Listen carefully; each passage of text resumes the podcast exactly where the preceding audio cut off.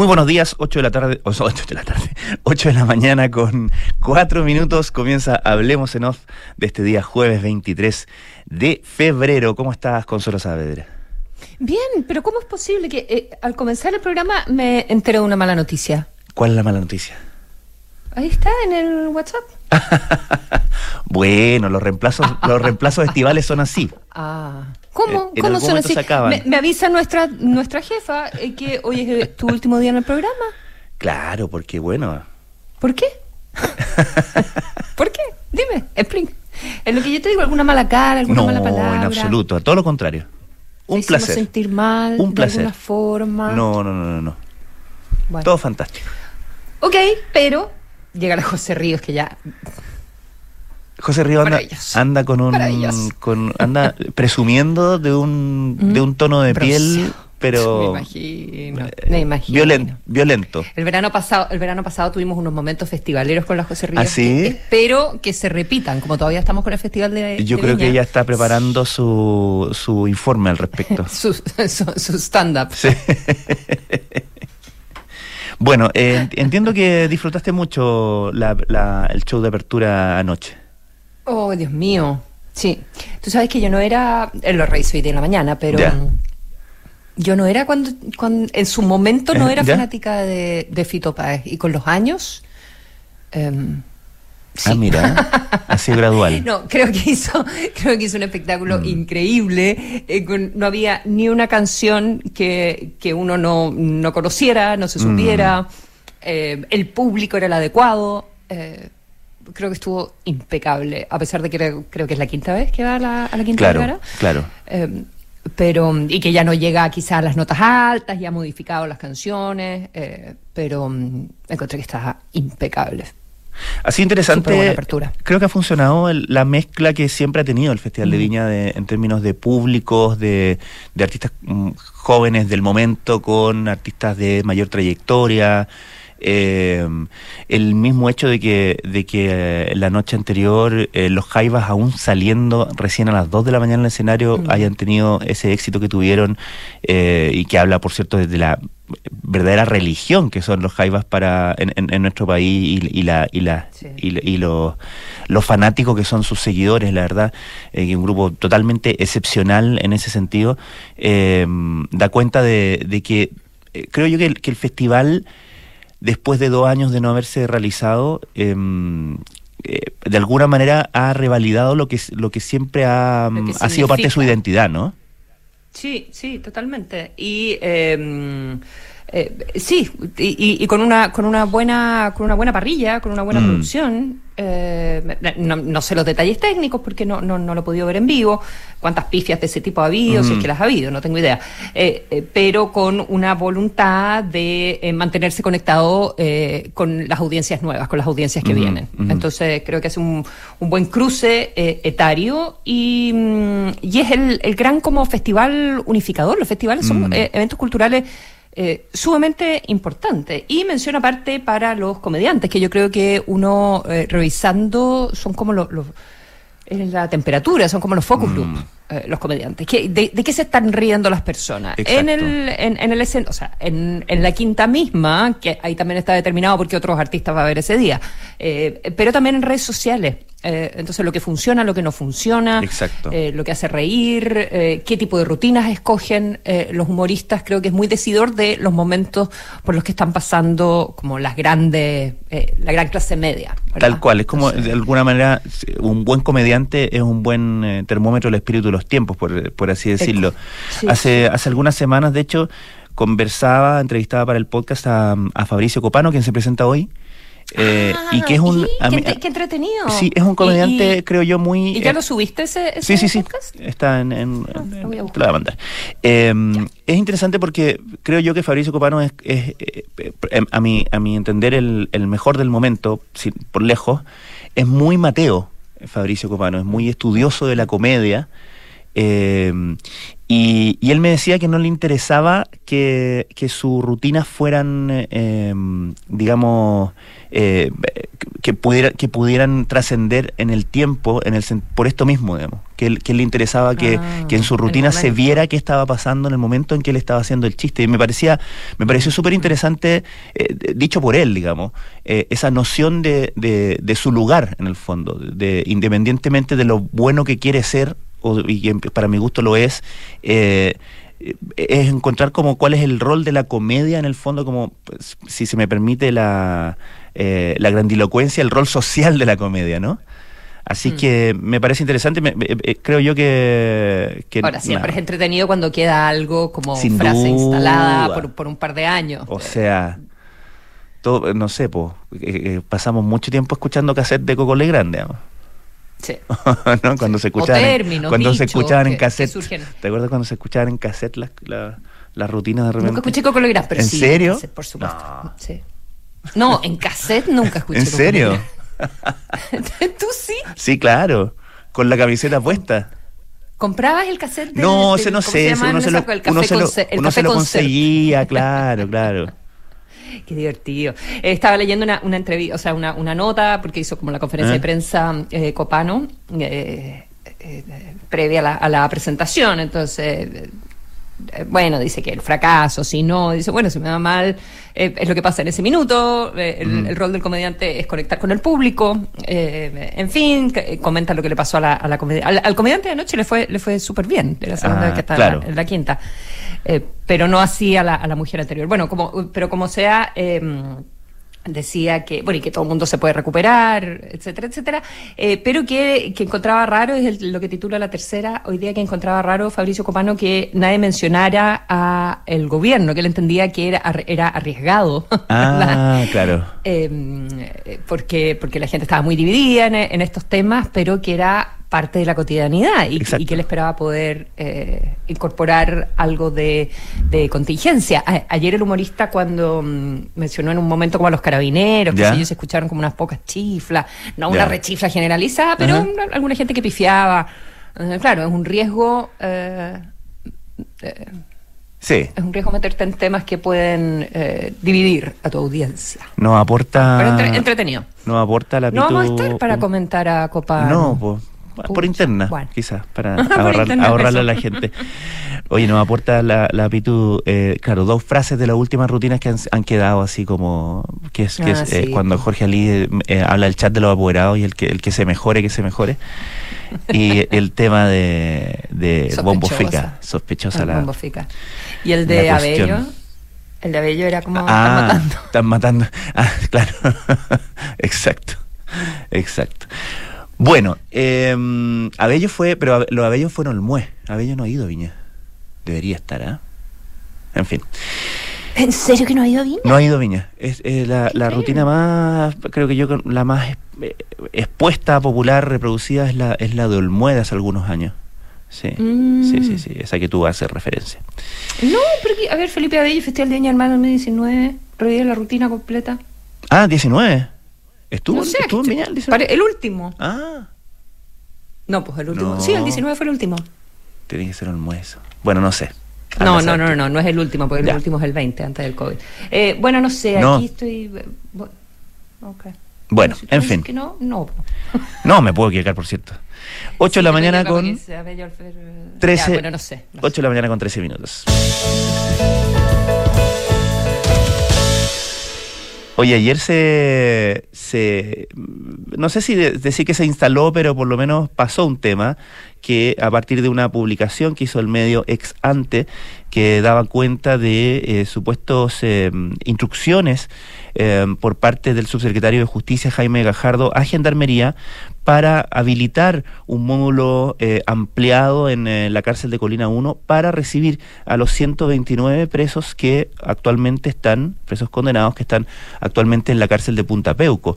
Eh, la, información que se, que se daba a conocer, que era venía claramente desde fuentes de gendarmería, decía que el gobierno estaba preparando el anuncio del cierre de Punta Peuco enmarcado en la conmemoración este año de los 50 años del golpe militar del, del 73.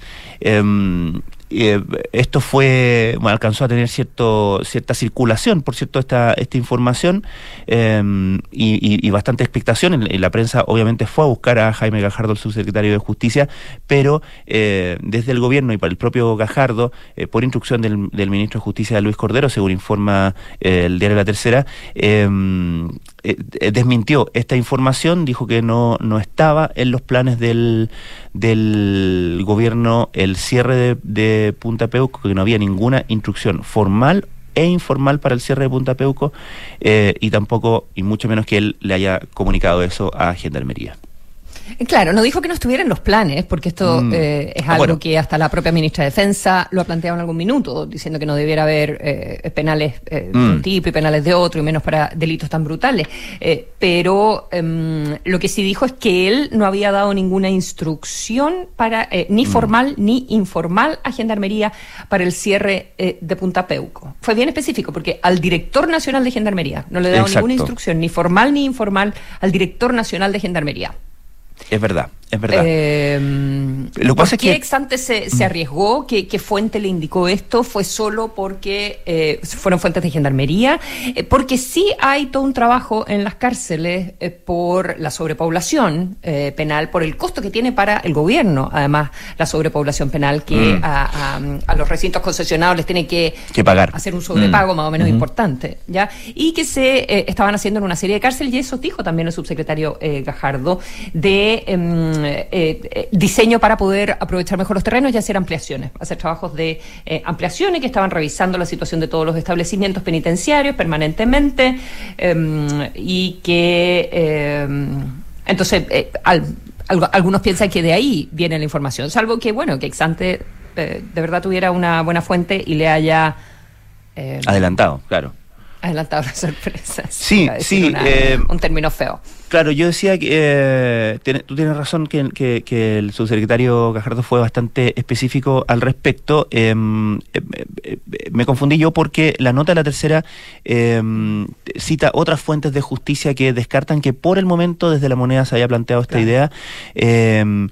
y esto mismo confirman desde quienes integran la mesa eh, que eh, recordemos que el grupo, eh, perdón, que el gobierno creó, convocó a un grupo dirigido por el periodista Patricio Fernández para mm, para, digamos, organizar la conmemoración de los 50 años del, del golpe y que y desde ese grupo, por lo menos al, al, al, diario, le, le, comentan que no está este plan de anuncio de, de cierre de Punta Peuco, pero claro, como tú dices, nunca se puede descartar del todo, sobre todo considerando que como, como mencionas en otros en otras ocasiones la ministra de Defensa, eh, el propio eh, Gabriel Boric hace, hace, hace un tiempo, en junio del año pasado, dijo que no se podía descartar, digamos, eh, pero claro, siempre, siempre es algo que puede, puede presentarse. Hay 130 eh, eh, personas que están cumpliendo condena en Punta Peuco, según recogiría el, el Mercurio, que entrevista a un, un abogado que representa a, varios de ellos.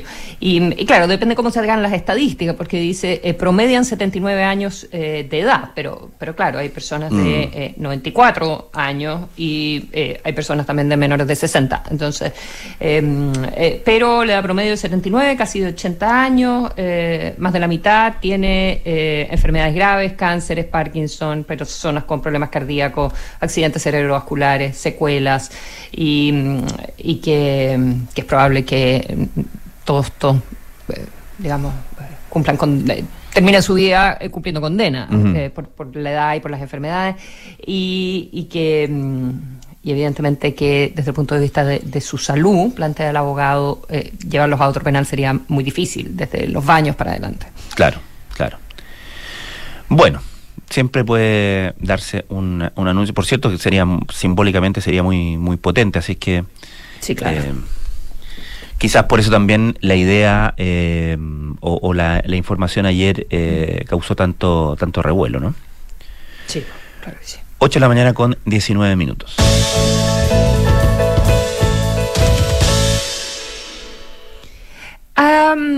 el, gobierno está poniendo mucha atención en eh, detectar las licencias médicas fraudulentas. Eh, ya Y em, a finales del año pasado hubo eh, detenciones de doctores que emitían unas cantidades exorbitantes de, de licencias y ahora se dio a conocer un, em, un plan que busca eh, rebajar el, gasto de licencias fraudulentas, que se calcula en 150 mil eh, millones de pesos. Y em, se calcula que hay eh, poquito menos de 500, 450 mm. doctores que venden ya los permisos. Y claro, los cálculos son son impresionantes de la cantidad de licencias que tendrían que emitir eh, al día eh, y, de, pacientes que tendrían que eh, revisar por, por hora para poder llegar a, la cifra que se han detectado en, en algunos facultativos. ayer, por ejemplo, hablaron de un, caso real de un doctor que emitió en un año 11.800 y tantas. ¿Ya? El promedio de los médicos no emite más de 400. ¿ya? Y esta persona emitió 11.876 licencias médicas, así que hacían el cálculo durante 111 días del año, emitió más de 50 licencias diarias. Imagínate, pues, trabajaba harto. claro. Sin parar. Atendía pacientes sin parar. Completamente eh, imposible la cantidad de horas que eh, habría tenido que estar trabajando al, al día. Ahora, aquí, eh, ¿por qué ahora? también tiene que ver con la tecnología ¿ya? y con los software y con las nuevas herramientas con que se trabaja, con datos, cruzando datos, cruzando información, lo que te permite detectar eh, patrones eh, de, de, fraude de mucha mejor manera. ¿ya? Eh, hace algunos años las cosas todavía eran como con el Excel, ¿verdad? Claro, claro, claro. Ahora, ahora has incorporado otro tipo, otro, otra modernización de los procesos de, de fiscalización se están eh, focalizando en los altos emisores y han estado, dijeron, durante todo el verano piloteando y rediseñando un proceso de fiscalización específicamente con un nuevo sistema de información en la región metropolitana para poder automatizar varias partes del, del proceso. Así que eso, eso fue una noticia eh, también para todas las demoras en el COMPIN. Sin duda. Todas estas licencias fraudulentas mm. demoran el trámite, las licencias que no se pagan. Em, así que eh, no solo para detener un delito, sino también para eh, facilitarle la vida a aquellos pacientes que sí están enfermos y sí necesitan el descanso y sí necesitan que les paguen. Y el trámite en el COMPIN es como, ya es como, como el, el ejemplo absoluto de de desagrado, por así decirlo, ¿no? Es, clásico el, las grandes demoras, eh, el, atraso en, en, la atención, etcétera, etcétera. Entonces, sin duda que tiene un mm. efecto en ese sentido también. Sí. Y, además en el, en el gasto total, porque eh, las estimaciones más o menos son que, este, eh, que estas licencias fraudulentas son como el 15% mm. del gasto total del subsidio de incapacidad laboral. Hace un par de semanas se da cuenta de una baja justamente en la emisión de, de licencias en el, en el último mes y se atribuía que de alguna manera la señal de esta detención en diciembre pasado a 30 personas y con que fue, por cierto fue además con gran publicidad eh, había tenido un efecto. Y justamente también el anuncio de, de este plan eh, y de esta, de esta fiscalización, eh, aparte del, del, efecto mismo del, de la fiscalización, la señal que se da al, al decir el gobierno va a estar mirando esto, vamos a estar mirando con atención esto, sin duda que también actúa como como, como señal para quienes están en eso, ¿no? Van a estar más vigilados, por, eh, por decirlo menos. Claro que sí. 8 de la mañana con 23 minutos. Consuelo, mencionemos eh, un, eh, un tema importante en México. era algo que se estaba viendo con bastante preocupación en, en varias partes una una reforma que había propuesto el gobierno de Andrés Manuel eh, López Obrador al Instituto Electoral mexicano, em, el Instituto Nacional Electoral, em, que eh, eh, restringía fuertemente el presupuesto del Instituto Nacional Electoral, pero el efecto de eso era que iban a tener que cerrar unas muchas oficinas y, despedir a mucha gente. Y es un tema muy sensible en México porque em, este instituto fue y, la, la, independencia de este instituto fue lo que permitió eh, terminar con aquello que en, en México durante o, que sobre México durante mucho tiempo se habló como la dictadura perfecta, ¿no? El régimen de un solo partido, del PRI, eh, del manejo finalmente de las elecciones por parte de, del gobierno, del partido de gobierno que era el, el, Partido Revolucionario Institucional PRI. Em, entonces, eh, eh, de alguna manera ha sido como el garante de, eh, de, que los conteos de votos se lleven a cabo como, como corresponde. Entonces, el, se veía esta, esta reforma al, al, Instituto Nacional Electoral como una medida antidemocrática, como una, un peligro para la democracia y se advertía de esa manera. Eh, México enfrenta elecciones el próximo año. Eh, el presidente Andrés Manuel López Obrador ha dicho que él no va a postular a la reelección, que se va a retirar de la vida pública.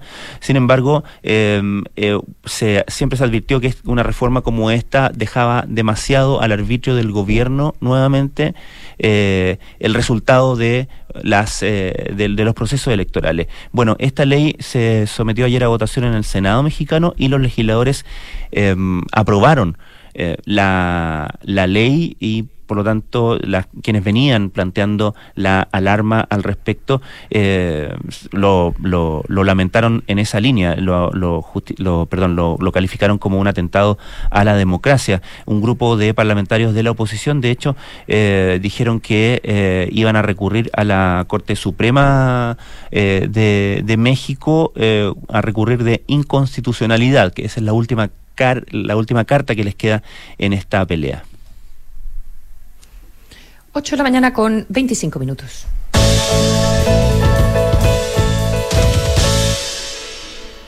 Em, en Chile, los parlamentarios van a tener que eh, volver a trabajar, o por lo menos un tercio de eh, los parlamentarios en cada una de las cámaras. ¿Ya?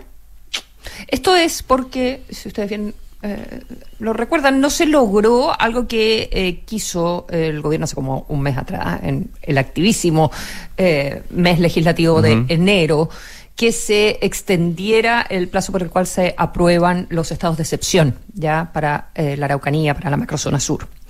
Y eh, no se logró eso, entonces eh, estaba al mismo tiempo eh, la aprobación de la infraestructura crítica, había varios proyectos en, en paralelo similares, em, y, qué significa que hoy día hay que renovarlo. ¿ya? Así que es la renovación, estamos en el periodo 17, sería la renovación para el periodo número 18. ¿ya? ¿Y esto qué significa? que em, se necesitan 52 diputados para dar quórum y 17 senadores para eh, dar quórum y se aprueba con la mayoría de los eh, presentes. ¿Ya? Eh, pero no está fácil porque la gente anda de vacaciones. Así que en el, en el gobierno han, han estado eh, persiguiendo básicamente a, a los parlamentarios. Esto tiene que. Em, eh, la, la, medida está vigente hasta el sábado 25 de, febrero y entonces tendría que ser la votación hoy en la Cámara de Diputados a partir de las 2 de la tarde y el viernes sería el turno del Senado, donde hay una sesión especial programada a partir de las 11 de la mañana. Los parlamentarios vuelven al trabajo regular la próxima semana, el día 1 de, eh, marzo. Ahora, la discusión también va a estar cruzada eh, por mm, la situación de los incendios, eh, porque dice, bueno, pero si igual están en estado de... decepción por los incendios en, en, el sur, porque todo esto se tiene que mantener en, en, paralelo, va a estar inevitablemente cruzada por la discusión también de la intencionalidad, porque eh, de los incendios forestales, porque cuando se discute sobre eso, en el fondo se está también discutiendo sobre las reivindicaciones mapuche, eh, sobre eh, quiénes están detrás de algunos de los incendios intencionales, que si son 25%, que si son 40%, qué tipo de intencionalidad hay. así que todo eso va a estar arriba de la mesa en, en esta discusión que vamos a ver a partir de, de, hoy para la renovación del estado de excepción en el, en el sur del país. Y en paralelo, está avanzando porque ya se presentaron eh, las reglas del uso de la fuerza y también el decreto que está en Contraloría, lo presentaron el martes en la noche, así que estaba revisando ahora si había salido anoche el, decreto ya que tenía que tomar razón Contraloría sobre en qué zonas del país eh, y que están claramente ya establecidas, que son en eh, Arica, Tarapacá y Antofagasta, excluyendo fundamentalmente zonas urbanas, ya van a poder actuar entonces resguardando las fronteras lo, mm, eh, los efectivos de las Fuerzas Armadas que van a estar en esa, en esa labor fundamentalmente controlando inmigración ya eh, eso es lo que van a eso es lo que van a hacer y también había todo como una un debate de mm, las reglas del uso de la fuerza mm. que se habían dado eh, a conocer, em, porque era como podían pedir identidad, si es que había sospecha de que estaban cometiendo alguna ilegalidad, em, eh, podían luego eh, instalar vehículos, luego podían hacer advertencias, luego podían em, no sé, lanzar lacrimógenas o elementos disuasivos, luego podían disparar con armas no letales mm. al aire, después al cuerpo hacia abajo, bueno, y así iban aumentando hasta solo en caso de una eh, agresión con arma letal podían eh, hacer uso de su arma de, fuego. Sí, es importante eh, la, la, que quede muy explícito ese, ese, ese tema porque de lado y lado se ha planteado, por un lado hay quienes plantean que no se puede mandar al personal militar sin con las manos atadas, por así decirlo, eh, y por otro lado, eh, quienes eh, temen que es esto de pie a algún tipo de, de abuso y para la propia protección, no solamente física, sino que también legal ¿no? de, de, los efectivos militares, necesitan tener eso perfectamente estipulado, explícita, explícitamente estipulado en cada una de las ocasiones, como lo, lo detallas tú. Eh, sí, y además, eh, claro, porque las personas cruzan a pie mm. por diferentes, diferentes sí, Claro. hemos visto, hemos visto la escena, ¿no? Si uno ve cómo está, esto, estas masas que se produce de repente como que son verdaderas como, como mm. eh, digamos, eh, se me fue la palabra, pero es como cuando, cuando entran a la fuerza a un, una turba, una turba, ¿no? Eh, ahí uno dice, bueno, ¿qué hace alguien que está observando esto? No puede, no puede ponerse a disparar, digamos. ¿ah? Eh, bueno. Sí, estaba, estaba viendo, por ejemplo, en Tarapacá, eh, entre el 2021 y el 2022 subieron de 13.000 a 15.500 las personas que eh, que entraron. En términos generales, las denuncias en el mes de enero, eh, según la PDI, durante enero pasado hubo 3.390 denuncias de ingresos por pasos no habilitados. Son menos que las del año, son menos que las del año pasado, eh, como en un 20% menos, pero aún así son 3.400 personas que, que entraron. Y mm, en en, por ejemplo, en Colchane, que es una de las zonas más, más críticas, todavía calculan que entran 200 personas al día, 300 personas al día. Claro, sí, la verdad es que eh, lamentablemente va a seguir siendo un foco, un, un tema eh, durante, durante, digamos, no sé, todo el año, porque eh, cuesta poner coto a, a todo eso y, gran parte de la, de la queja no por parte de las autoridades locales tiene que ver justamente con cuánta prioridad se le da desde el, el gobierno y cuánta atención se le presta a esa, a esa situación. 8 de la mañana con 32 minutos. Consuelo, hay que conocer a Vivek Ramaswamy. Ah, ¿quieres que te hable de Vivek? Vivek, eh, Ramaswamy. 37 años. ¿Sabes por qué me parece interesante? Bueno, es un em, candidato eh, que está entrando a las primarias republicanas. ¿ya? Eh, ya, envió los papeles para inscribirse, em, está armando su, eh, sus grupos de financiamiento, etcétera, etcétera. Él tiene mucha plata, así que probablemente se fue a financiar solo. las posibilidades que tiene, la verdad es que son cercanas a, a, nada. ya sabemos que está Nikki Haley en, en este minuto. Claro. Ah, eh, la ex eh, gobernadora, de, la, ex embajadora de Trump ante Naciones Unidas, es gobernadora de Carolina del Sur, en fin, Trump, también el, propio presidente, hay que esperar qué pasa con el gobernador de, Florida, con el ex vicepresidente Pence también. Pero ¿sabes por qué me pareció interesante contarles de Vivek Ramaswamy? Es que él em, es un inversionista, ya maneja fondos de, inversión, pero está en un movimiento eh, que crecientemente está apareciendo y apareciendo en la prensa económica, ya que es el eh, movimiento anti-woke, pero anti-inversiones em, de impacto, ¿ya? Porque está toda esta idea de que eh, los las empresas, por una parte, tienen que cumplir con su responsabilidad social empresarial, con las características de gobernanza, de hacer impacto positivo en, sus comunidades, con eh, trabajo medioambiental, en fin, em, y que los inversionistas también prefieran a aquellas empresas eh, que, que, tienen metas más ambiciosas, ya y van allá de lo mínimo en lo que en inglés se conoce como el ESG, ya que, que es el impacto de positivo que tienen las empresas en, en su entorno y eh, grandes fondos de inversión, se han creado coaliciones, coaliciones de, eh, fondos de inversión para favorecer el cambio climático, para invertir menos en petróleo, en combustibles fósiles, etcétera, etcétera.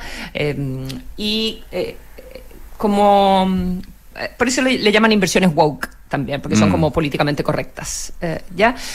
Y está BlackRock, por ejemplo, y, que es una de las que ha llevado la, delantera en esta, en esta materia. Pero de a poquitito, y sobre todo con eh, el apretón de eh, post-COVID, ¿ya?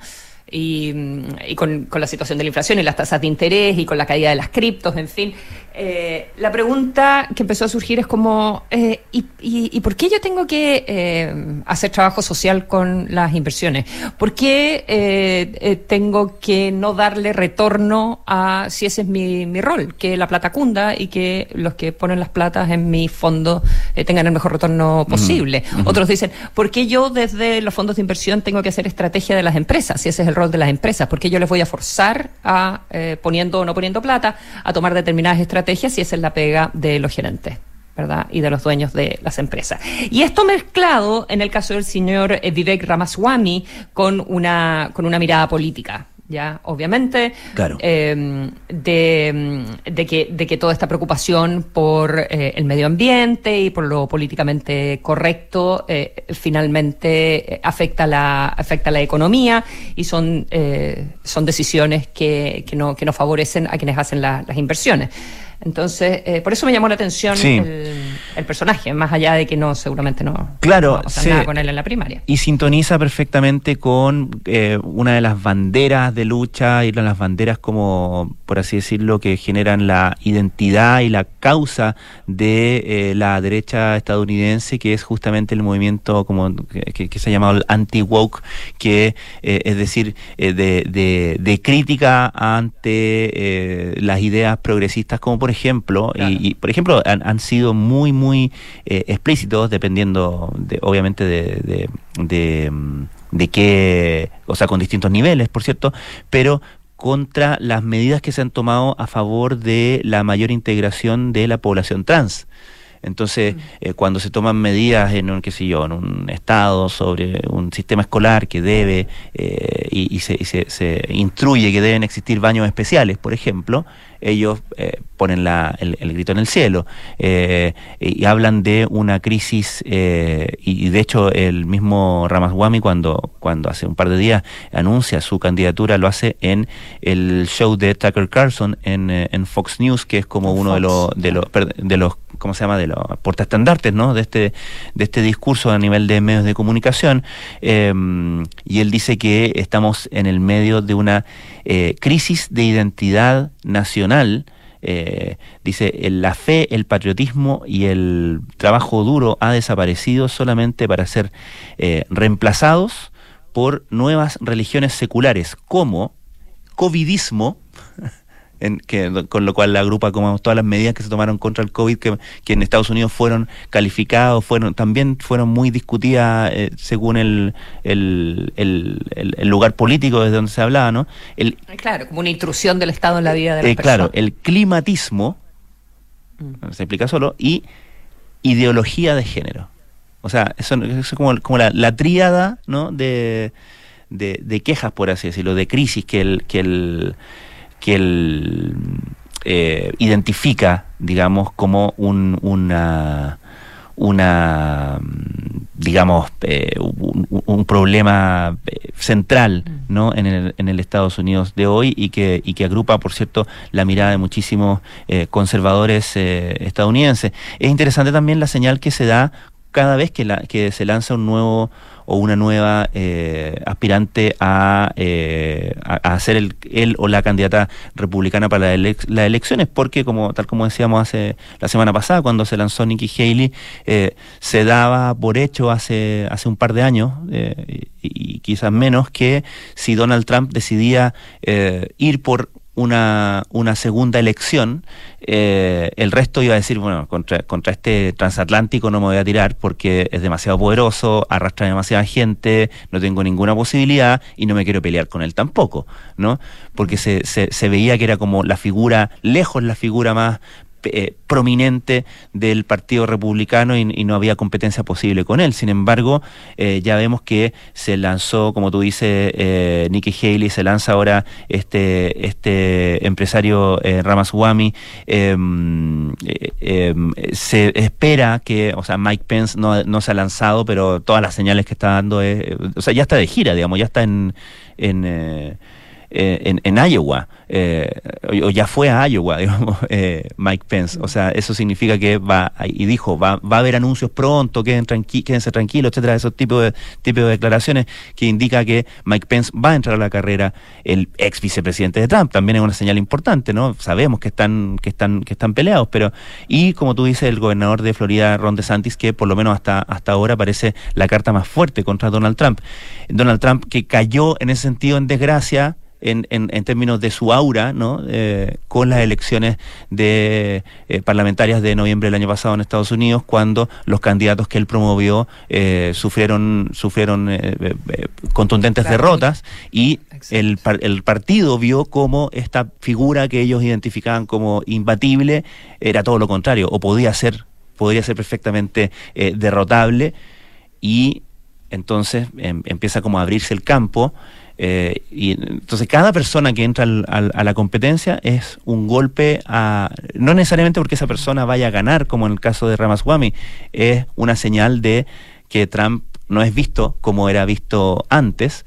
Eh, y de hecho, como te mencionaba la semana pasada, eh, una de las especulaciones que hay es que Trump, si, si, si ve que le está yendo mal en estas primarias, decida eh, ir como candidato independiente, como un tercer candidato en el fondo eh, en Estados Unidos, con mucho menos probabilidades de, llegar a la Casa Blanca, pero con, eh, con todo lo que significa la acumulación de poder, que significa demostrar cuánto pesa realmente para, digamos, todos los efectos económicos y políticos que eso significa.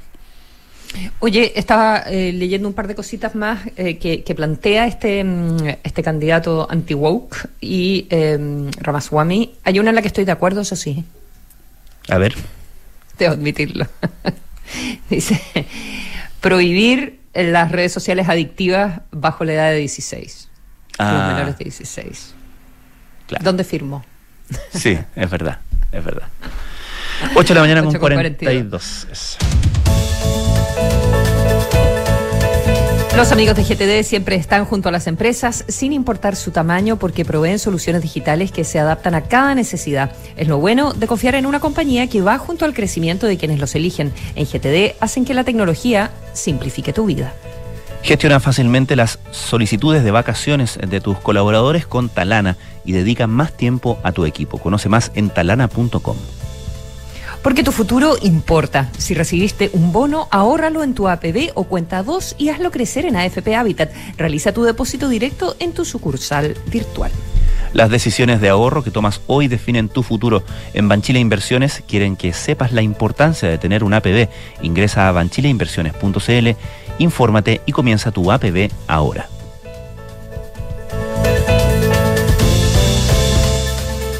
Mita Rentacar y Leasing Operativo somos mucho más que autos para disfrutar. Somos mucho más que flotas para las industrias que mueven el país. Somos servicio de excelencia y seguridad. Somos innovación y cuidado por el medio ambiente. Además, somos referentes en la movilidad para empresas de norte a sur, como también para las personas que hacen de su vida un constante movimiento. Mita Rentacar. Elige tu destino. Nosotros te llevamos. Visítanos en mita.cl. En la Asociación Chilena de Seguridad abrimos nuestras puertas para entregar salud no laboral a la comunidad. Accede a un servicio de traumatología atendido por médicos generales, apoyados por traumatólogos y kinesiólogos. ¿Y si me sigue doliendo la rodilla dos semanas después de la pichanga, igual me puedo atender en la H? Sí, puedes. Conoce más en h.cl slash salud. Asociación Chilena de Seguridad. Servicios disponibles solo para mayores de 18 años. Las mutualidades de empleadores son fiscalizadas por la Superintendencia de Seguridad Social. www.suceso.cl Descarga y usa la aplicación Mi Inversión. Con ella podrás realizar operaciones en cualquier momento del día, revisar el comportamiento de tus inversiones en línea y acceder a recomendaciones y alternativas de inversión de forma 100% digital desde tu celular. Hazte cliente hoy mismo en banchileinversiones.cl. Banchile Inversiones. Inversiones digitales para todos. Somos GTD y sabemos que cada empresa, sin importar su tamaño, tiene múltiples necesidades. Por eso, diseñamos soluciones que se adapten a sus desafíos y, por sobre todo, que nos permitan poner nuestra tecnología al servicio de cada una de sus metas. En GTD, creemos en las empresas y las acompañamos día a día, porque en el camino hacia el éxito vamos juntos. GTD. Hacemos que la tecnología simplifique tu vida. Hay cosas que haces hoy que en unos años más vas a agradecer. ¿Cómo hacer deporte? Destinarle ese tiempo extra a tus estudios y ahorrar cuando puedas. Porque tu futuro importa. Si recibiste un bono, ahórralo en tu APB o cuenta 2 y hazlo crecer en AFP Habitat. Habitat, la AFP número uno en rentabilidad desde el inicio de los multifondos en todos los fondos. Infórmese sobre la rentabilidad de su fondo de pensiones, las comisiones y la calidad de servicio de las AFP en el sitio web de la Superintendencia de Pensiones www.spensiones.cl. Con Talana, la más completa plataforma digital de recursos humanos, ahorras tiempo y costos. Gestiona la información laboral de tus colaboradores, firma digitalmente, calcula remuneraciones y encuentra al talento ideal para tu empresa, directo desde la app más descargada y mejor valorada para la gestión de personas. Únete a las miles de empresas que ya han digitalizado su área de recursos humanos con Talana. Conoce más en talana.com.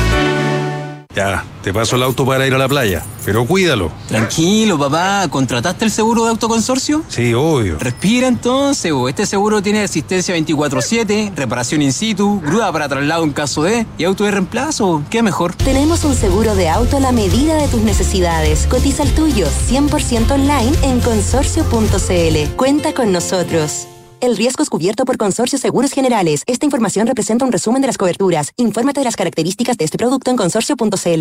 A mi edad, cualquier examen siempre da un poco de nervios. No sabes cómo serán las noticias, si tendrás un diagnóstico certero o tendrás que repetirlo unas cuantas veces más. Por eso, donde te realizas tus exámenes, no da lo mismo. Somos la unidad de toma de muestras UC, el laboratorio más completo de Chile, con más de 900 tipos de exámenes y más de 40 unidades de tomas de muestra a lo largo del país. Agenda tu examen en usecristus.cl o llamando al 22 676 7000. Somos Usecristus, somos la Católica.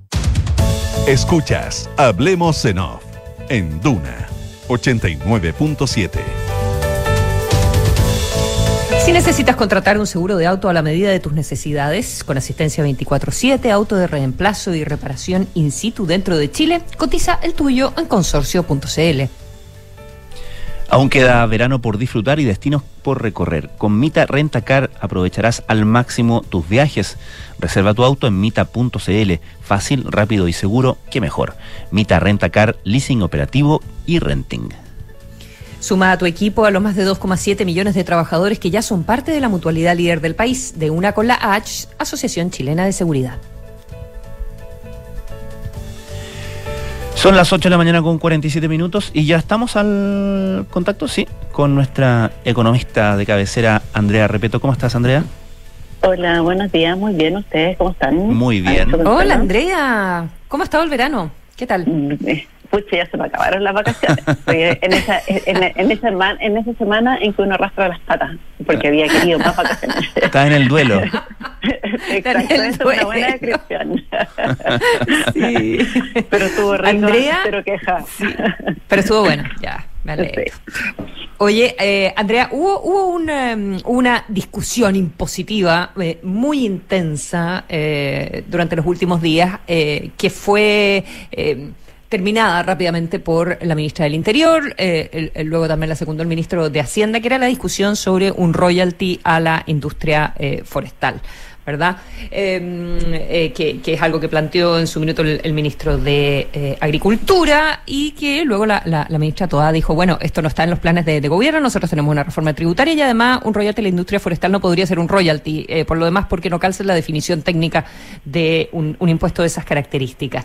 Em, y de eso queríamos conversar contigo, ¿por qué no es posible o si es posible un royalty o, o qué significa esta discusión de que parte de la tributación de ciertas empresas se pudiese quedar en las regiones? ¿Cuáles son las alternativas que hay arriba de la mesa.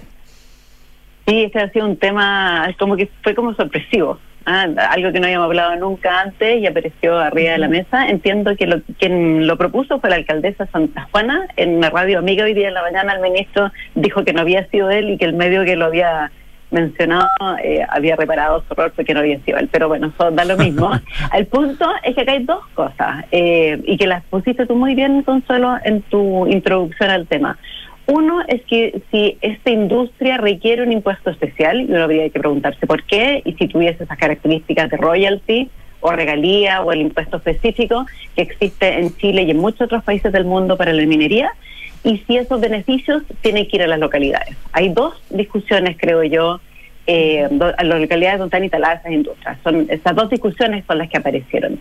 Respecto del royalty, muy bien dijo la ministra Toa, eh, no corresponde un impuesto específico, al menos como lo conocemos en otras industrias, en la minería típicamente, por, dos motivos eh, globales. Uno es que se trata, uno pone una royalty u, otros instrumentos, esto no necesariamente tiene que ser el único, en el caso de recursos naturales que no son renovables y que de alguna manera son de todos los minerales que están debajo de la tierra en Chile, según la Constitución, son de todos los chilenos, de todas las personas que habitamos en Chile. Y cuando ellos se explora y se explota, entonces, como somos dueños, tenemos derecho a participar de la renta que genera esa explotación del recurso no renovable. Mm. Entonces, lo que hace el royalty es justamente compartir con ese dueño una parte de esas rentas de quienes eh, han tenido por algún motivo el derecho a explotarla. En, economía se llama esto las rentas ricardianas, en honor a al economista David Ricardo, que, escucha, a inicio del siglo XIX, propuso la idea de lo que era una renta. ¿ah? La renta es todas esas ganancias que se obtienen por sobre los costos necesarios eh, de conseguir ese producto, esa producción, incluyendo esa utilidad normal del capital invertido, o sea, reconociendo también que quienes exploran y explotan invierten muchos recursos. Ah, lo que queda de eso sería una renta y nosotros todos los chilenos, como dueños de esa renta, tenemos derecho a participar de ella. Y eso es lo que hace un impuesto específico. No es la única manera, por cierto, ah, puede ser a través de la propiedad estatal. Ah, Codelco, todas las utilidades son de todos los chilenos. También se puede licitar, se puede concesionar, pero la, idea es que tiene esos dos elementos que no tiene la industria forestal, que es algo que es de todos, en este caso la tierra no es de todas, de todos, el caso mm. de, las forestales, y es un recurso que no es renovable, por lo tanto, si tú lo sacas una vez, ya no puedes volver, volver a tener rentas, porque ya no está. En cambio, la industria forestal es algo que se va renovando. Entonces, eso es como el primer tema, eh, como que no correspondiera eh, este impuesto específico. Ah, ¿Podría corresponder otro tipo, podría corresponder otro tipo de impuesto específico a una industria como la forestal? Esta, y esa es la pregunta, eh, esa es la pregunta dos en este término, así como qué es lo que hacemos con nuestra industria. Mm. ¿Ah? ¿por, qué no, ¿Por qué nos preocupa? Y aquí hay varias visiones en el mundo. Uno es que está el cambio climático, tenemos que preocupar la seguridad ante incendio y eso hace que pueda requerir medidas que son especiales. Pero esas medidas no son simplemente un royalty o un impuesto. En el mundo existen incentivos a la reforestación, regulación al cuidado, a la mantención de bosques nativos, generación de bonos de carbono, eh, manejo de agua. Lo, la manera en que se maneja esta industria es a través de la regulación, más que a través de los incentivos o los impuestos, aun cuando hay alguna excepción en el mundo. Aprendí estos días para venir acá a conversar con ustedes que la provincia de British Columbia en Canadá tiene efectivamente un impuesto especial a las utilidades eh, asociadas a cortar y vender la, madera, ya sea para uso final o procesado. Pero los otros provincias, como Ontario, en, el propio Canadá o Quebec, tienen incentivos tributarios. Todo lo contrario. Tienen incentivos a quienes eh, cumplen con ciertos planes de manejo forestal que son aprobados por la autoridad. El caso de Ontario tiene su propio Ministerio de Recursos Naturales y Silvicultura. Ah, entonces hay una mirada especial a la industria forestal que lo que está buscando es la mantención de los bosques nativos, el cuidado de los bosques, incentivos a la reforestación y para eso uno puede usar distintos instrumentos que no son, que no tienen el objeto de compartir una renta con el Estado, una renta con todos los chilenos porque somos todos mm. dueños de este recurso, que, que, es un poquitito distinto.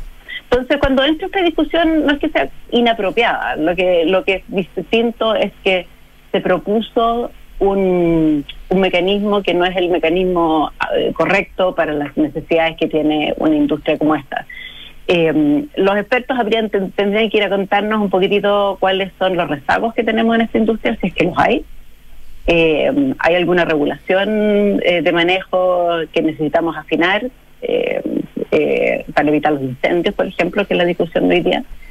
y al mismo tiempo también si todo aquello, si se genera alguna recaudación tributaria especial, si eso iría o no a las regiones, que es lo que de hecho está proponiendo la nueva propuesta del royalty minero en el Congreso que se está mm. discutiendo, es que parte de esa recaudación efectivamente se quede en las regiones. Sí, eh, eh, claro, como tú dices, ese, ese otro punto que se ha, que se ha planteado, digamos, eh, de, cómo se distribuye finalmente el impuesto que gana una determinada industria o, empresas que tienen su sector productivo en un lado y su oficina en otro, ¿no? ¿Cómo, cómo está estipulado eso actualmente?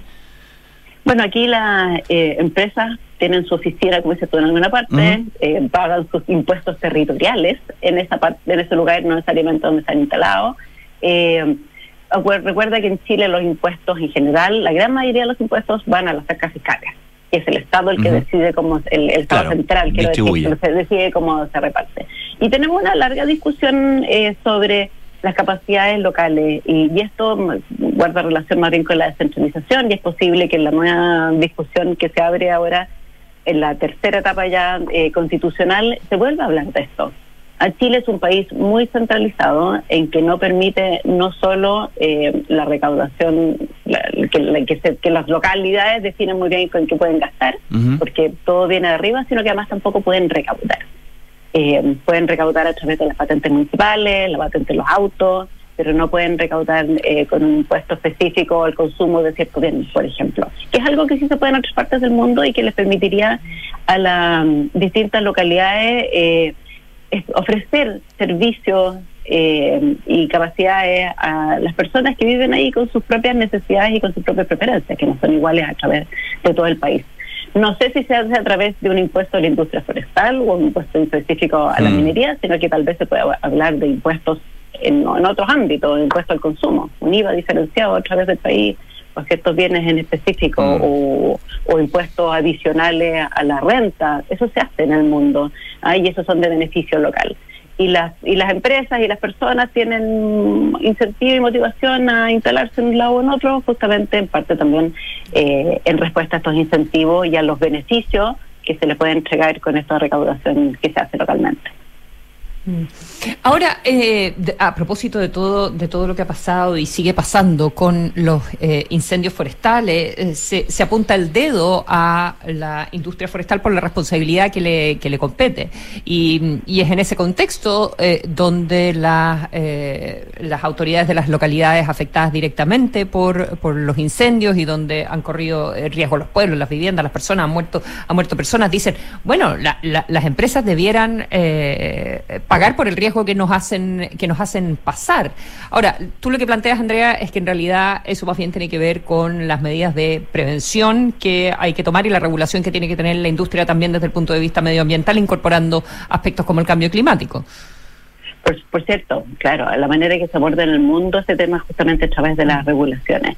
Habría habría que ir a preguntarse entonces cada una de las industrias que tenemos en el país, eh, no solamente la forestal, sino que ciertas manufactureras, es que tienen más o menos chances de generar, eh, por ejemplo, eh, polución ambiental. Bueno, entonces necesitamos justamente un impuesto a la polución ambiental. Mm. Ah, no es a la industria en sí misma, sino que al riesgo. Claro. Ah, entonces, tratar de regular hay dos mecanismos. Uno, poner un impuesto, justamente para tratar de eh, reducir el tamaño de esa industria, o poner una, una regulación que permita que esas industrias manejen lo que sea que hagan, no solamente las forestales, de manera eh, lo más eh, segura posible para la población en todas estas dimensiones los incendios, la, los basura, que botan, eh, los residuos químicos, eh, cuánto ensucian el aire, cuánto ensucian el agua. ¿ah? Es, una, es un problema más general que, que se puede utilizar con distintos instrumentos y uno de ellos la regulación que lo que intenta hacer es evitar